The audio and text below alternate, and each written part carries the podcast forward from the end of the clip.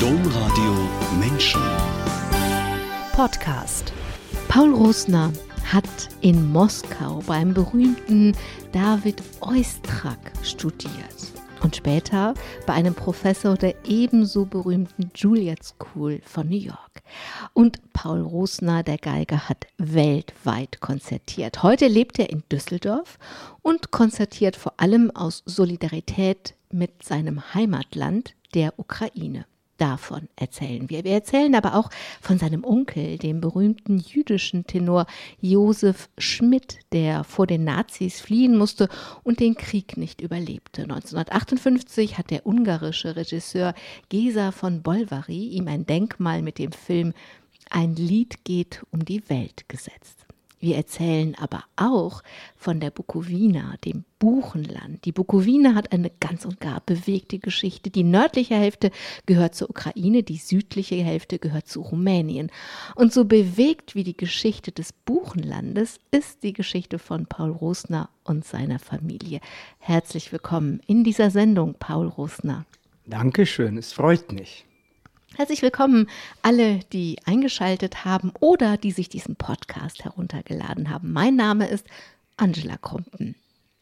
Paul Rosner, als ich Sie im März angerufen habe, habe ich wieder gemerkt, wie wenig ich über Osteuropa eigentlich weiß. Denn eigentlich wollte ich mich erkundigen, wie es Ihnen geht. Sie waren im Herbst schwer gestürzt und zu Beginn wusste man gar nicht, ob Sie weiter würden geigen können. Aber als ich dann anrief, haben sie von lauter Solidaritätskonzerten mit der Ukraine erzählt.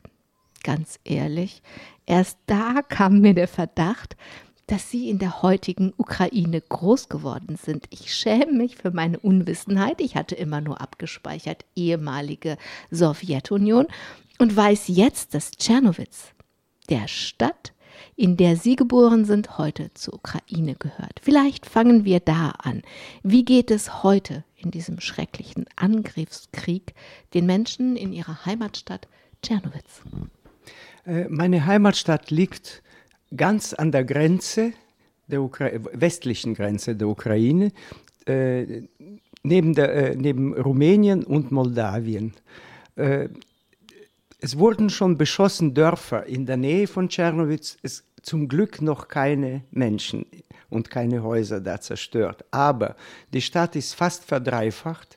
Äh, es äh, ist ein ununterbrochener Strom von äh, Flüchtlingen, die über Tschernowitz nach Moldawien und Rumänien auswandern.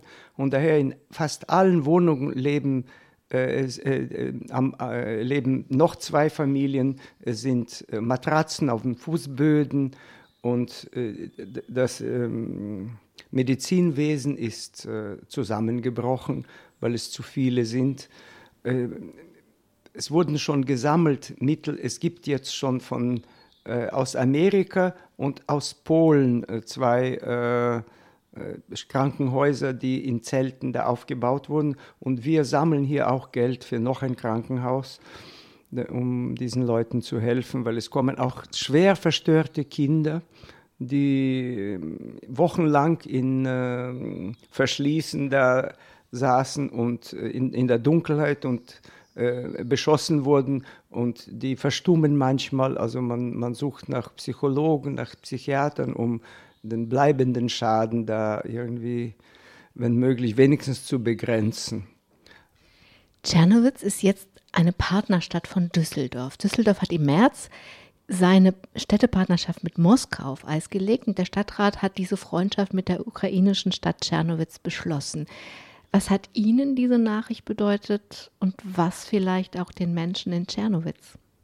Also es hat mich unglaublich gefreut, dass meine Stadt jetzt mit Düsseldorf verbunden ist.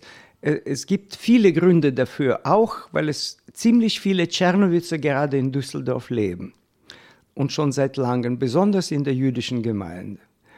Äh, und äh, es ist mir natürlich auch, ich freue mich auch sehr, dass meine Freunde, die noch in Tschernowitz verblieben sind, sich jetzt beschützt fühlen. Die fühlen auch, dass, dass sie Freunde haben in Deutschland und das ist ganz wichtig.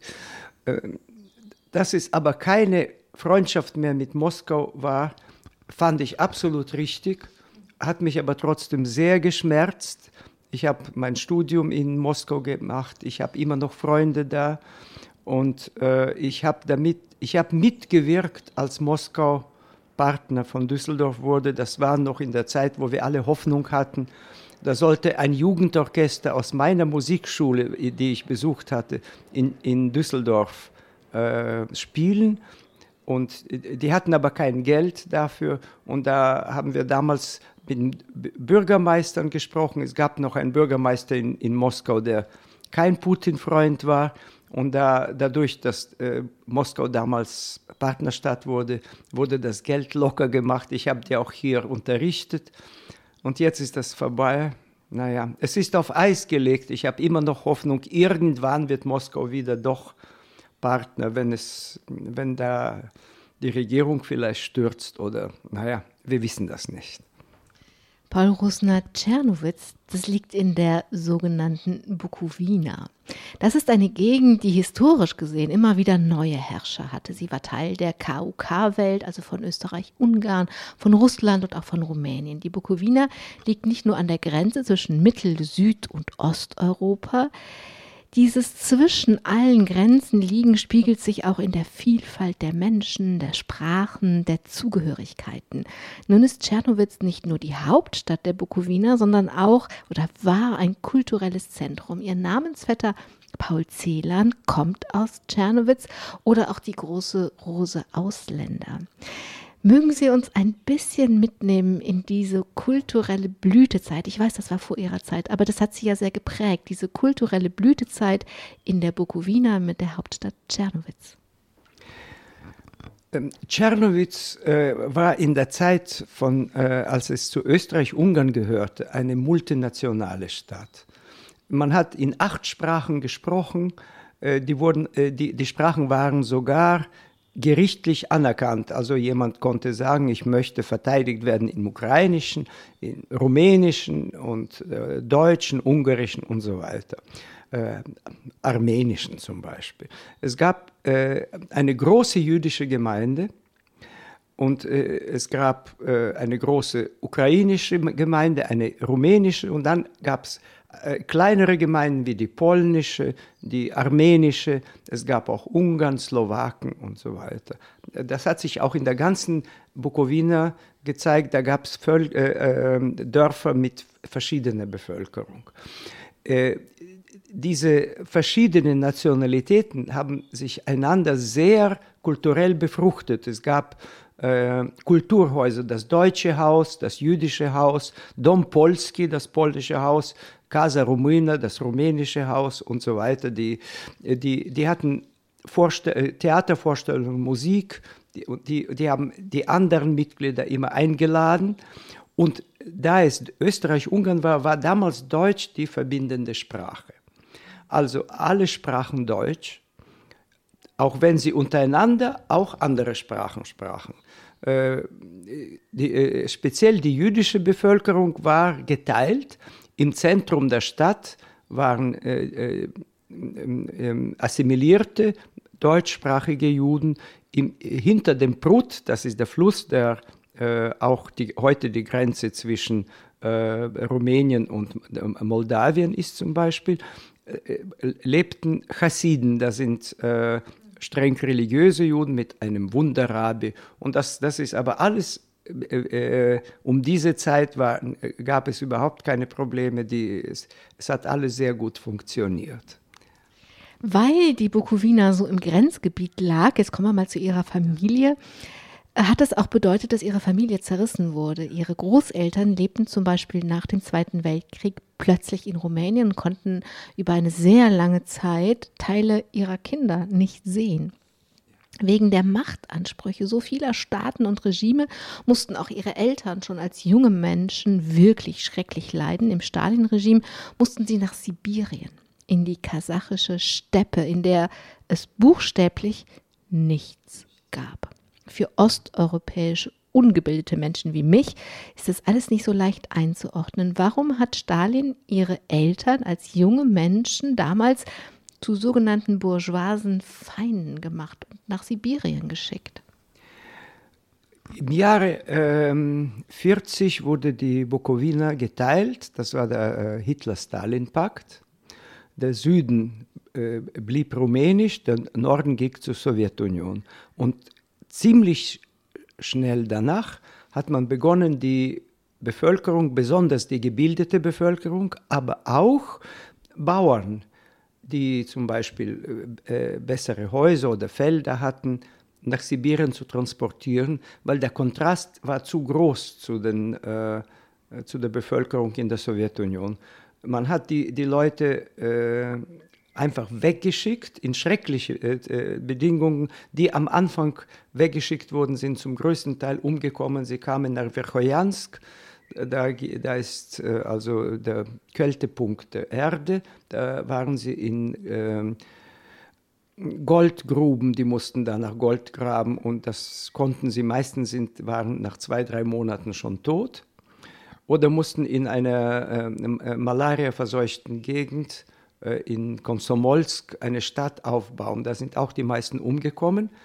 Äh, meine Eltern hatten in Anführungszeichen Glück, da während ihr Transport nach Komsomolsk am Amur äh, stattfind, äh, stattfand, hat der, der Krieg mit Deutschland begonnen.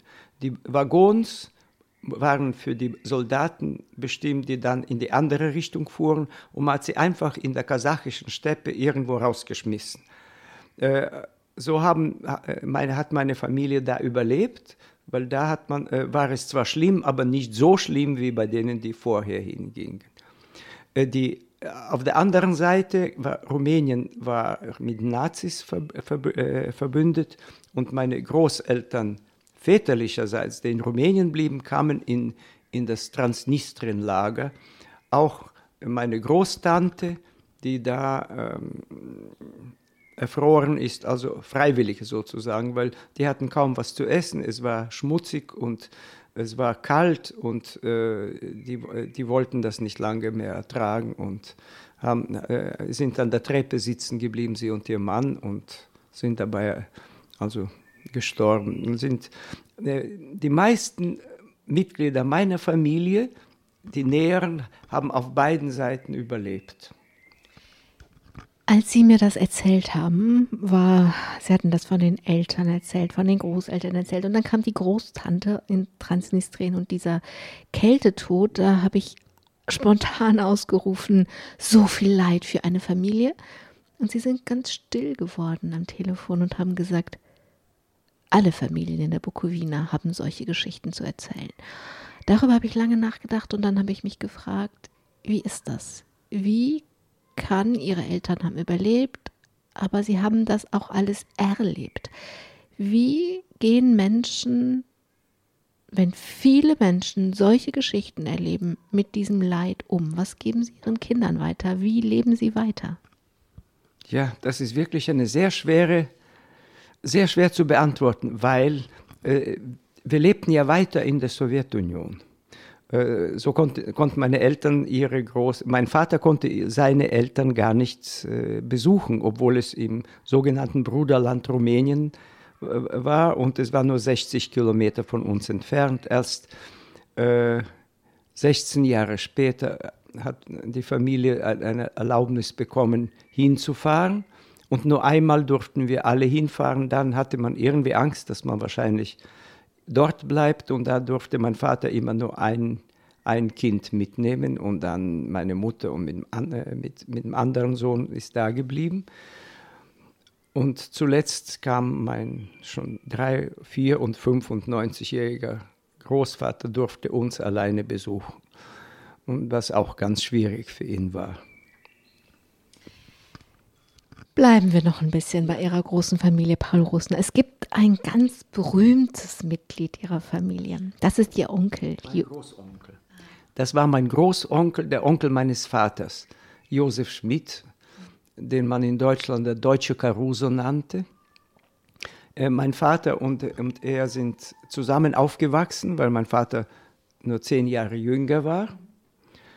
Und äh, hat, die haben einander sehr geliebt. Äh, mein, mein Onkel äh, war ein, hat begonnen als Kantor in der Synagoge, kam dann nach Berlin, hat beim berühmtesten Lehrer in Berlin studiert und wurde in, zuerst in Deutschland und Österreich, dann in der ganzen Welt einer der berühmtesten Tenöre. Ich kann mich erinnern, dass ich nach einem meiner Konzerte äh, mit Fischer Dieskau sprach, einem der größten Sänger in Deutschland. Und als man ihm sagte, dass ich ein Urenkel von Josef Schmidt bin, ist er, er ist verstummt und sagte, wissen Sie, das war für mich ein nie erreichtes Vorbild, Ihr Uronkel. Also da war ich sehr gerührt. Was, Ihr, Ihr Großonkel, nicht Ihr Uronkel? Mein Großonkel natürlich, ja. ja. Also Sie waren der Neffe, der Großneffe. Ja. Josef Schmidt hat bis kurz nach der Machtergreifung der Nazis singen können. Er war Jude, ist dann untergetaucht, nach Frankreich geflohen, dort verraten worden, hat es in die Schweiz versucht, ist dort aber nicht anerkannt worden, ist einem Internierungslager erkrankt und gestorben an einer eigentlich leichten Krankheit. Was bedeutet Ihnen Ihr Onkel heute? Sehr viel. Äh, besonders heutzutage, wo ich äh, sehr viel mehr Aufnahme mit ihm und Musik mit ihm hören kann, äh, sehe ich, dass wir sehr auch äh, in unserem Beruf verbunden sind. Ich, ich, ich bin sehr berührt von äh, seiner Stimme, von seinen... Äh, er singt ja auch jüdische Lieder. Er singt wunderbar italienische Arien, aber auch russische Arien. Und äh, ich, jedes Mal bin ich sehr berührt. Es gibt so Stimmen, äh, wie auch sagen wir, Maria Callas ist eine andere und so, die, wo man äh, wirklich Gänsehaut bekommt, wenn man das hört. Und das, das habe ich auch, wenn ich, wenn ich ihn höre. Leider habe ich ihn natürlich nicht gekannt. 1958 hat der ungarische Regisseur Gesa von Bolvari die Geschichte ihres Onkels ähm, erzählt. Dieser Film heißt Ein Lied geht um die Welt. Mögen Sie den Film? Ja. Äh, äh, alle diese Filme sind natürlich eine Romantisierung, wir, aber äh, um die Zeit, äh, das war jetzt, äh, wie viel war das, 16 Jahre nach seinem Tod, wo er ja äh, in, in, in deutschsprachigen Raum absolut äh, verboten war und viele Leute haben ihn auch ganz vergessen. Das hat wieder die Leute erinnert, was das ist. Da kamen wieder Aufnahmen, es gab Schallplatten. Äh, selbst in der Sowjetunion habe ich eine einzige Schallplatte von ihm gekauft, der Firma Melodia. Und äh, ich weiß noch, wie gerührt mein Vater war, dass er das hören konnte. Nun hätte Ihr Onkel ja Asyl bekommen können, sowohl in Frankreich als auch eigentlich in der Schweiz. Ähm, ich rede jetzt mal Klartext, das ist ja Feigheit gewesen, dass es nicht so gekommen ist. Also Ihr Onkel ist gestorben, weil überall, wo er hinkam, Menschen feige waren und ihn auch verraten haben. Hat das Ihre eigene Haltung zum Leben geprägt? Wissen Sie, äh, das, das ist ja nicht nur mit meinem Onkel passiert, es ist überall passiert. Aber äh, ich kann nicht sagen, dass das eine Haltung im Leben verändert hat, weil wir müssen hinweg über diese Sachen gehen. Sonst könnte man, das war vielleicht auch das Rezept meiner Eltern und meiner Großeltern. Man muss weiterleben und das Bessere finden, aber auch sehr aufpassen, dass sowas nicht wieder passiert, was leider heute wieder passiert. Und äh, trotzdem, äh, es ist unmöglich, immer mit diesem Gedanken zu leben. Also wir müssen einfach unsere Sache machen und, äh, es, und es gibt überall auch andere Menschen, sagen wir so. Ich habe Sie kennengelernt, weil Sie auch in Schulen gehen, Geige spielen und vom Holocaust erzählen. Haben Sie die Hoffnung, dass wenn Sie erzählen, dass junge Menschen was, was also dass ihre Herzen so berührt werden, dass sie tatsächlich gewillt sind, was zu lernen? Ich bin absolut überzeugt, dass es so ist und dass es natürlich nicht bei allen klappt. Aber ich denke, jeder Einzelne, der das jetzt versteht, der wird auch helfen, dass es sowas nicht wiederkommt. Und wenn so eine Situation was nicht auszuschließen, wiederkommt, wird er dagegen sein und etwas machen wird. Man kann nie denken, etwas hundertprozentig zu machen. Aber wenn man gar nichts tut, dann, dann, dann wird es wieder passieren. Und äh, darum bin ich überzeugt. Ich habe gesehen, wie begeistert viele junge Leute äh, nach, nach unseren im Übrigen gemeinsamen Auftritten waren.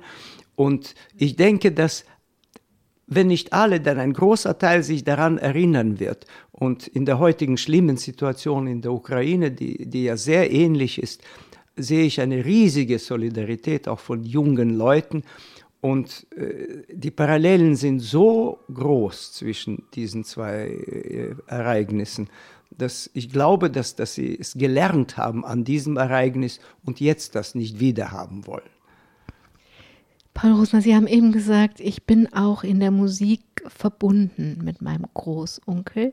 Ich habe ein bisschen, ich bin Ihrem Großonkel ein ganz klein bisschen für die Vorbereitung dieser Sendung hier gefolgt und sein berühmtestes, vielleicht sein berühmtestes Lied, die, die Worte heißen, ein Lied geht um die Welt, ein Lied, das euch gefällt, die Melodie erreicht die Sterne.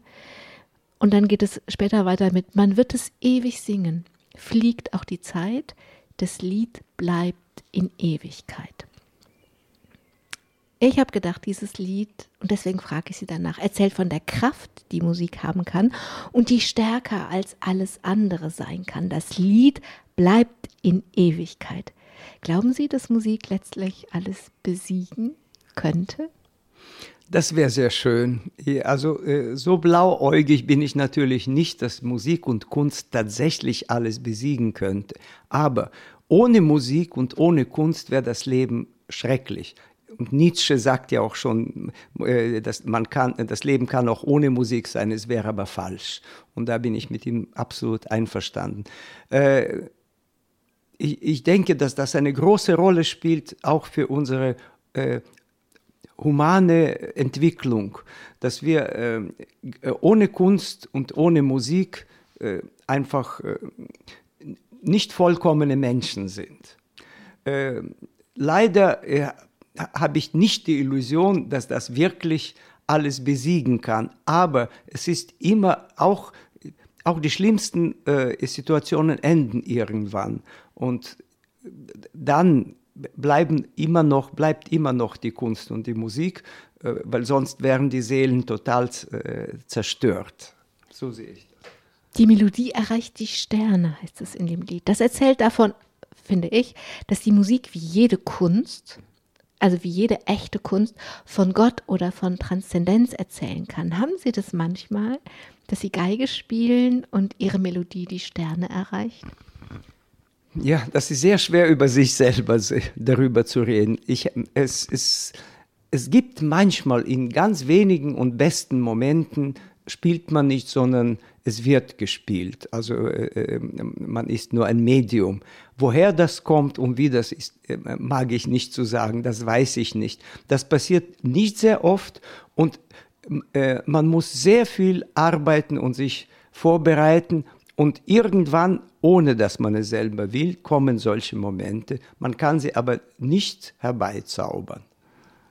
Paul Rosner, schauen wir doch, wie das mit Ihnen und der Musik angefangen hat, beziehungsweise erstmal nicht angefangen hat. Denn Sie waren talentiert und sind deswegen mit Ihrem Vater zur Musikschule in Tschernowitz gegangen.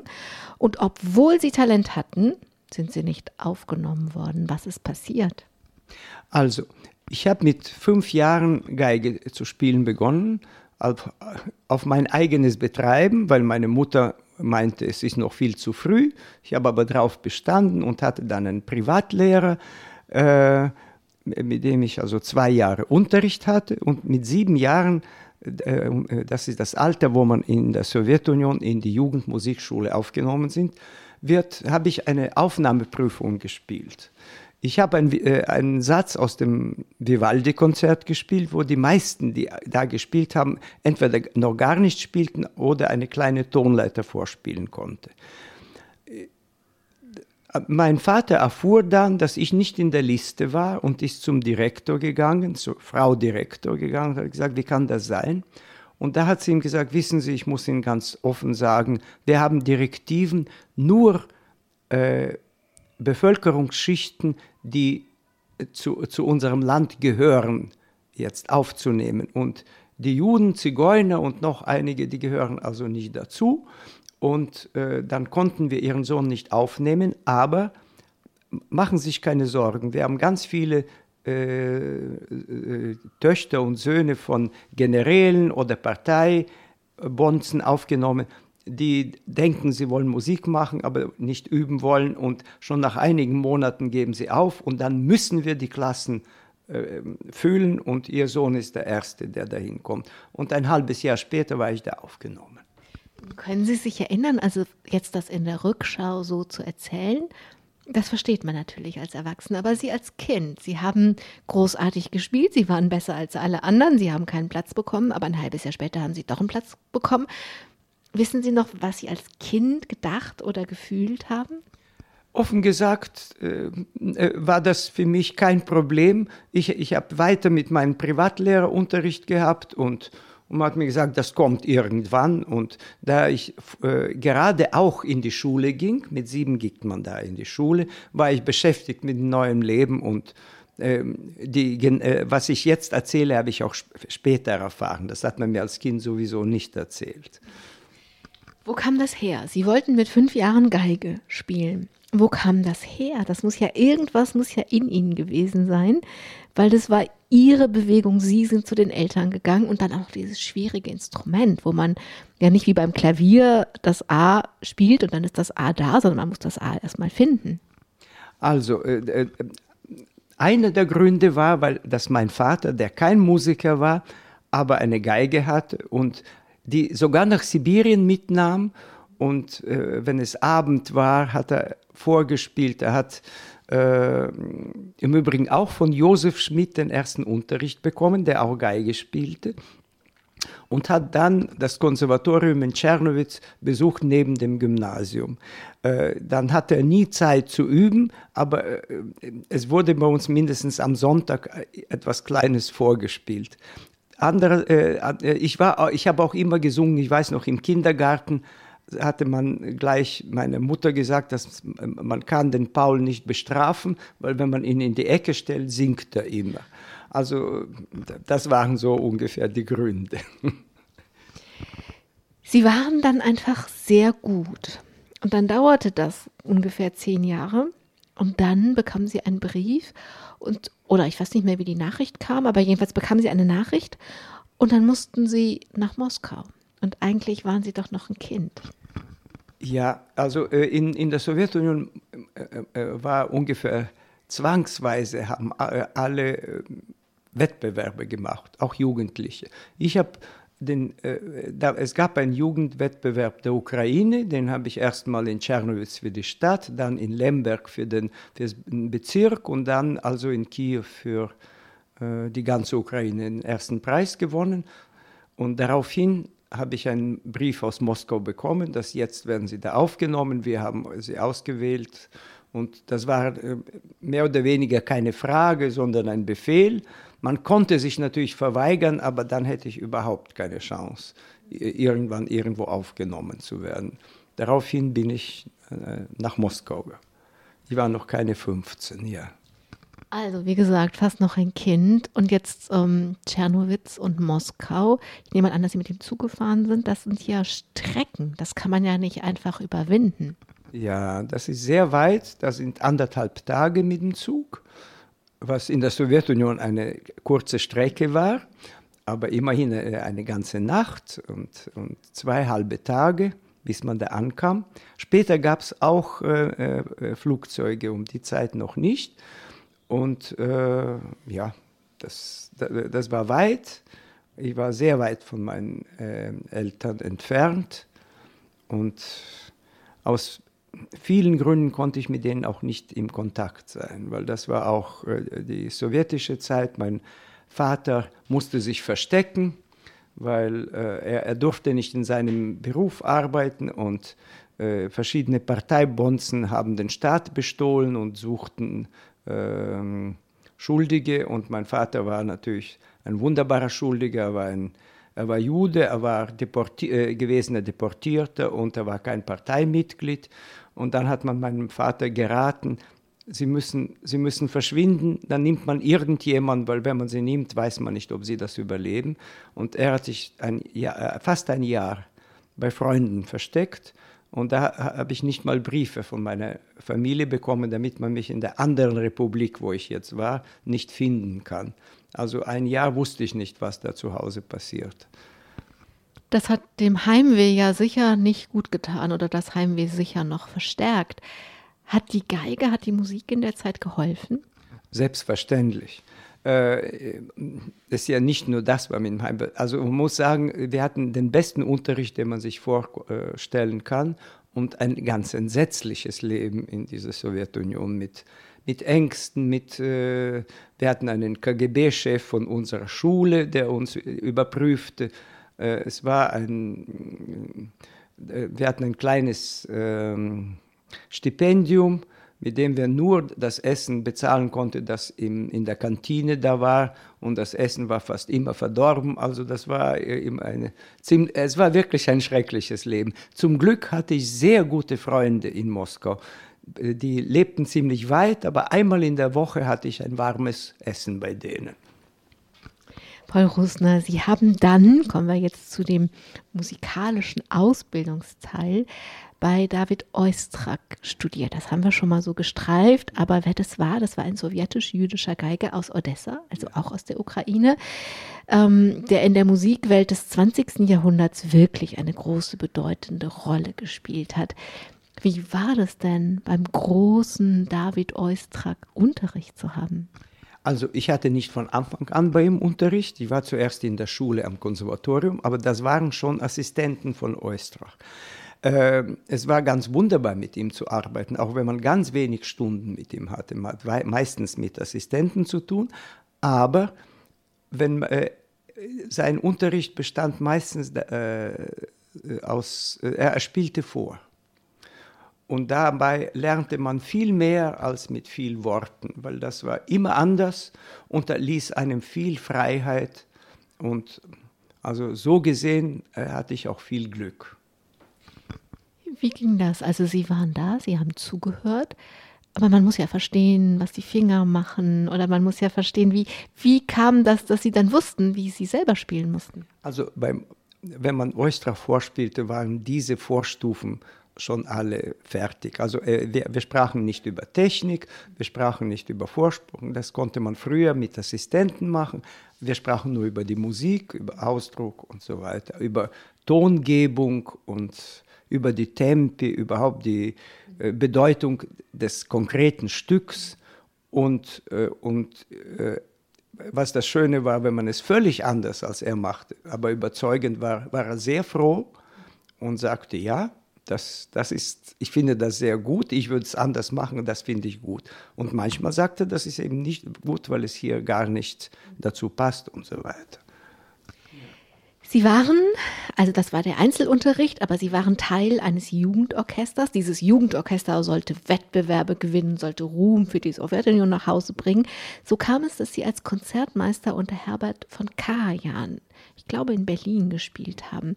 Sie kamen also nach West-Berlin die Möglichkeit, sich abzusetzen, wäre theoretisch gewesen, aber für ihre Familie wäre daraus dann eine Katastrophe geworden. So ist es. Da ich der Konzertmeister war, habe ich mit Herrn von Karajan gesprochen. Da ich Tschernowitzer war, habe ich natürlich auch Deutsch gesprochen, als einziger von fast 100 Studenten. Und er hat mir vorgeschlagen, da zu bleiben. Er hat gesagt, äh, Paul, wir machen alles für dich. Äh, du, du musst nicht zurückkommen, es wird alles organisiert. Und ich sagte, Herr von Karajan, ich kann das nicht machen. Meine Eltern, mein Bruder, die sind verloren. Es gibt Sippenhaft. Und da bin ich wieder zurückgefahren. Hat er es verstanden? Ja, er hat es sehr gut verstanden. Ja. Und wie war das in dieser kurzen Zeit, den Westen zu erleben? War da so ein, war da ein Wunsch hier im Westen zu sein oder war das so weit weg von allen Möglichkeiten, dass mehr so ein Ausflug war? Also es waren nur einige Tage, eine Woche war das. Wir haben uns dafür ein halbes Jahr vorbereitet. Man hat uns äh, auch äh, geheimdienstlich betreut. Wir wurden auch schon in Moskau trainiert, über 200 Fragen angebliche Fragen der Journalisten mussten wir aus, auswendig lernen. Und es war eine richtige Prüfung. Dann hat man uns, äh, also man hat Vierer geschafft. Also äh, immer mussten wir zu viert sein in Westberlin und äh, jeder ist verantwortlich für die anderen drei. Äh, was er macht, dass er ja nicht wegläuft und dass er ja nicht was Falsches sagt. Das war dann in Westberlin wieder alles ganz anders. Wir konnten uns bewegen, das, da konnten sie gar nichts machen. Aber ähm, die Situation war schon, also wenn man sie jetzt aus dem Westen sieht, äh, einfach äh, fast schon komisch, weil äh, man kann sich das überhaupt nicht vorstellen, diese Unfreiheit, in der wir da lebten. Und wir waren ja in, in, in derselben Studenten im selben Studentenhotel wie auch Finnen und Amerikaner. Uns hat man immer am Abend gezählt und die haben darüber gelacht. Die dachten, das wäre so eine lustige Sache, aber wir haben uns gar nicht so gut gefühlt dabei. Aber äh, natürlich haben wir probiert in, in Westberlin, also äh, man hat uns gefragt, was wir sehen sollen und da zum Glück nur ich Deutsch sprach, habe ich gesagt, ja, ich, äh, wir, wir möchten bitte ins ägyptische Museum, ich wollte die Nofertete sehen und äh, also das, was damals in, in äh, Westberlin zu sehen war. Wir hatten aber nur sehr wenig Zeit, weil wir ununterbrochen geprobt haben. Paul Rosner, eine richtige Zäsur gab es dann 1973. Da sind Sie zusammen mit Ihrer Familie ausgereist. Sie haben diesen Antrag gestellt und der ist dann auch irgendwann bewilligt worden. Dann hatten Sie nur zwei Wochen Zeit zum Packen. Das war eine sehr dramatische Zeit. Ihre Mutter war krank. Sie haben auf dem kalten Fußboden geschlafen. Hatten Sie damals Angst?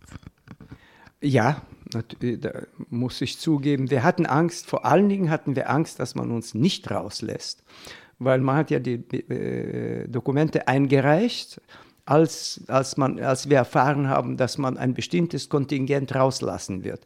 Das war aber nur eine Zahl. Es, also niemand wusste, wen man rauslässt. Es gab überhaupt keine Garantie, dass man einen rauslässt. Und tatsächlich, viele wurden abgelehnt. Manche haben zwölf Jahre gewartet, sind manche nach dem Antrag in zwei Wochen ausgewandert. Bei uns hat es ein Jahr gedauert, wo mein, meine Eltern nicht arbeiten durften und wir nicht studieren, also mein Bruder und ich nicht studieren durften. Und dann, als es kam, mussten wir in zwei Wochen weg. Da haben wir schnell äh, gepackt und sind zur, mit dem Zug bis zur Grenze gefahren. Da mussten wir am, eben am kalten Boden schlafen die Nacht. Und äh, dann kam der Zug, man hat noch unsere Koffer geöffnet, alles um Fußboden ge geworfen.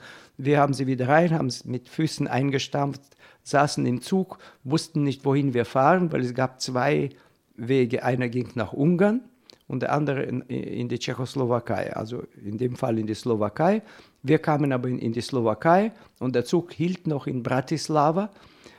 Äh, äh, damals noch Tschechoslowakei und äh, Warschauer Pakt und einige Leute wurden zurückgeschickt also wir haben immer noch Angst gehabt.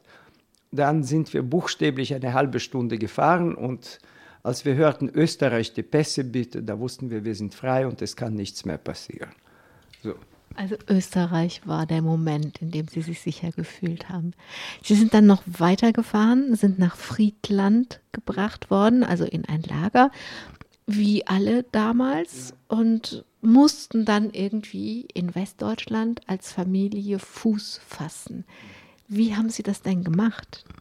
Also wir hatten großes Glück, weil äh, mein Vater, der äh, in, in Russland, also in der Sowjetunion, also Ukraine in dem Fall natürlich, äh, Deutsch, Englisch und Französisch unterrichtete, hat sofort ein, äh, also ein halbes Jahr später, einen äh, Platz in einem Gymnasium gefunden, das neu aufgebaut wurde vor einigen Jahren in, äh, neben Düsseldorf, in Lintorf, Ratingen, äh, wo er Englisch unterrichtete und, also, und, und wurde äh, Studienrat da.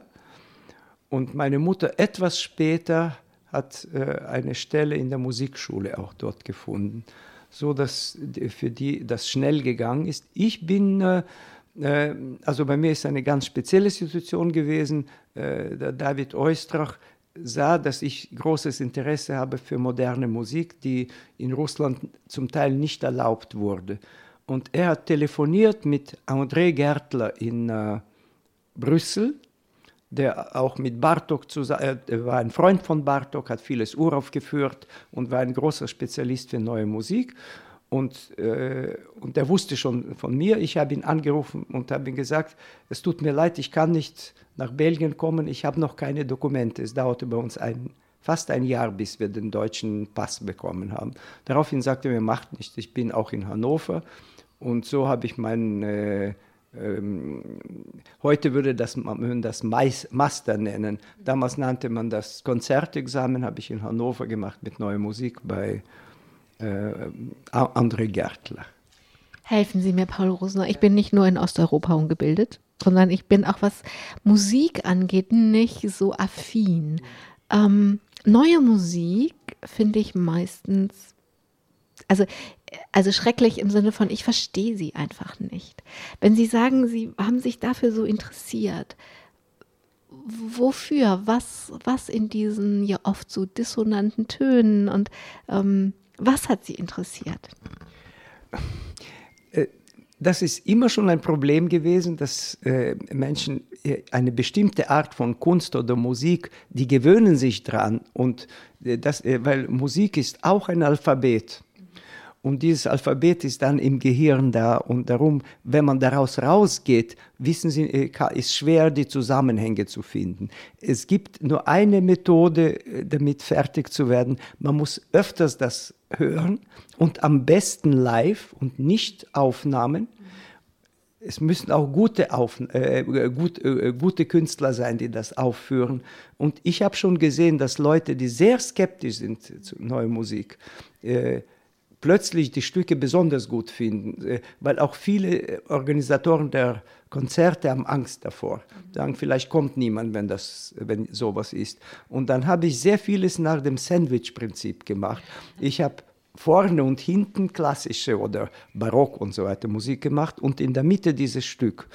Und glauben, äh, glauben Sie mir, sehr oft hatte das moderne Stück den größten Erfolg weil die Leute ganz anders hören. Wenn man von Anfang an Angst hat davor, ist es schwierig. Ich äh, kann das nur sagen, meine Frau ist äh, Malerin und moderne Malerin. Und äh, das ist auch, äh, der Effekt ist auch derselbe, dass Leute zuerst kommen und sagen, das sind ja nur Linien und Formen, was ist denn da?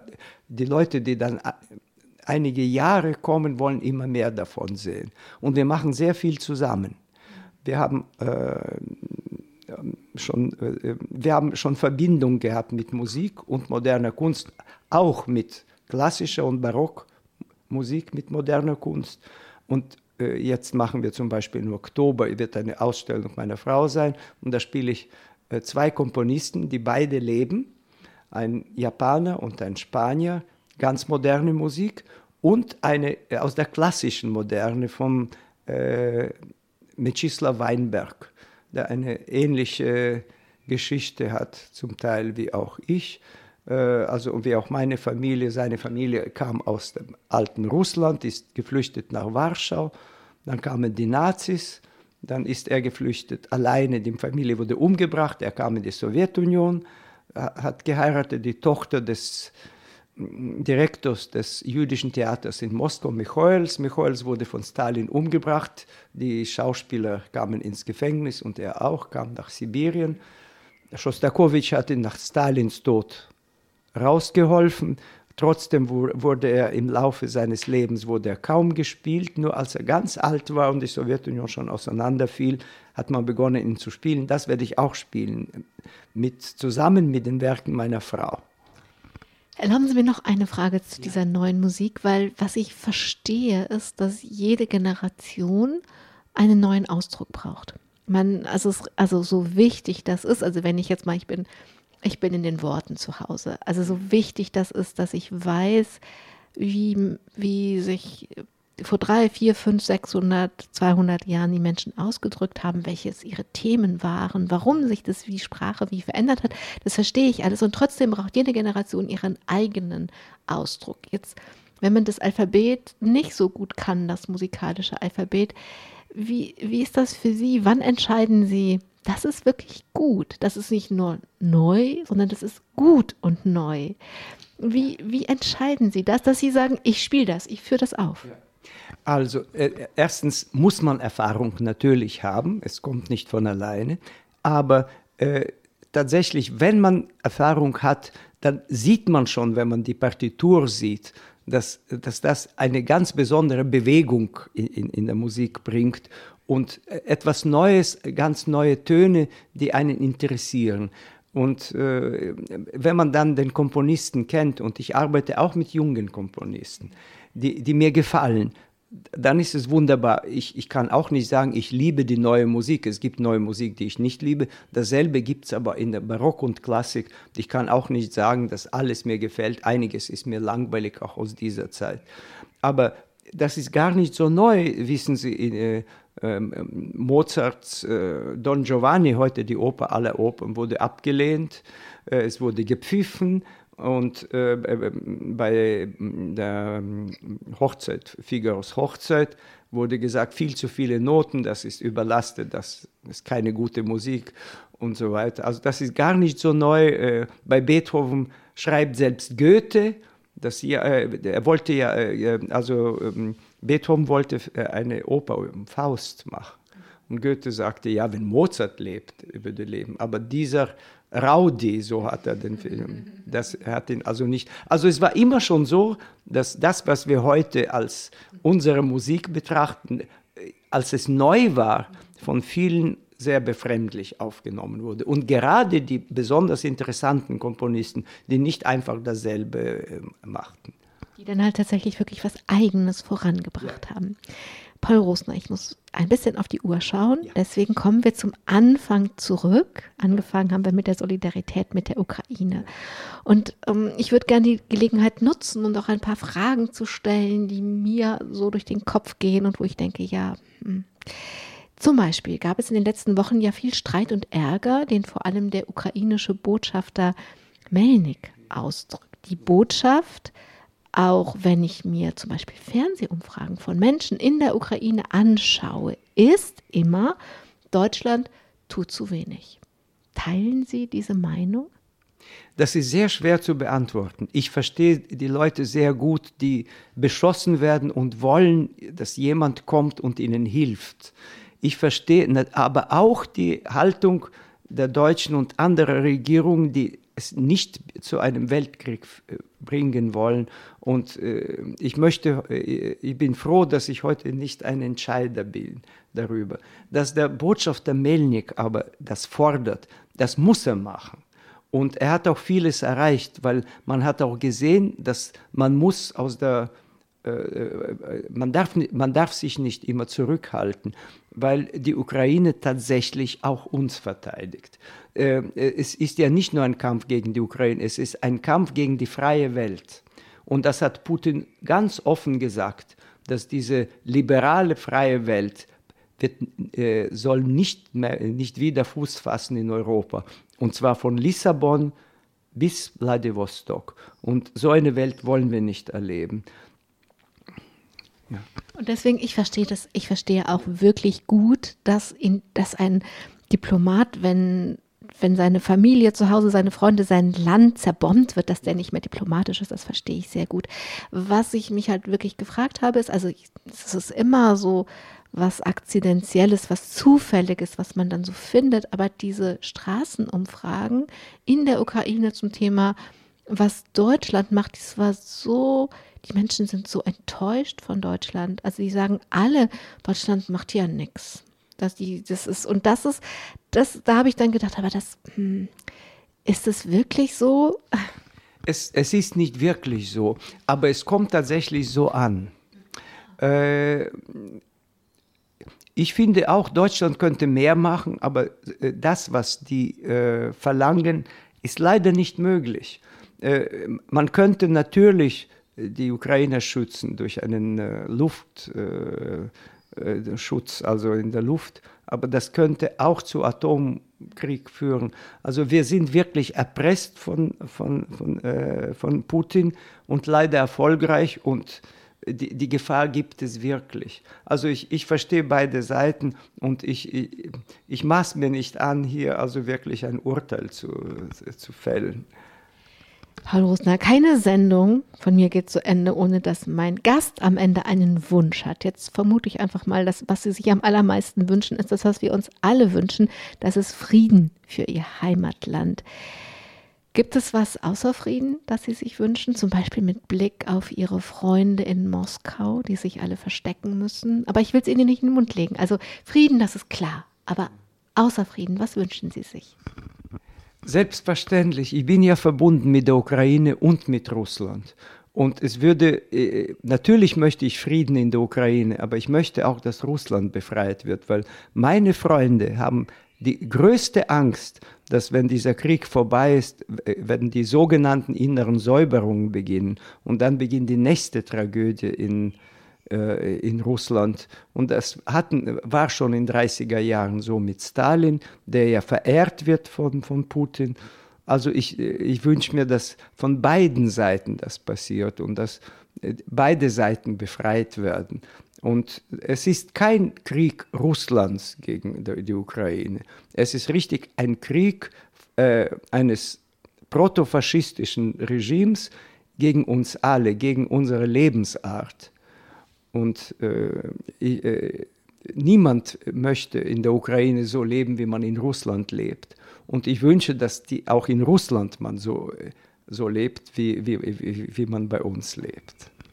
Paul Rusner, ich danke Ihnen für Ihre Zeit, die Sie für uns hatten und uns so viele Dinge aus Ihrer Perspektive erzählt haben. Und ich wünsche Ihnen, dass Sie das erleben, dass beide Seiten befreit sein werden, kein Konjunktiv, befreit sein werden. Danke Ihnen, danke allen, die zugehört haben. Und ich wünsche uns, dass wir alles dafür tun, dass beide Seiten befreit werden und dass wir unsere Art zu leben von Lissabon bis Vladivostok beschützen. Mein Name ist Angela Krumpen. Lassen Sie uns gut daran arbeiten. Domradio Menschen. Weitere Informationen finden Sie auf domradio.de.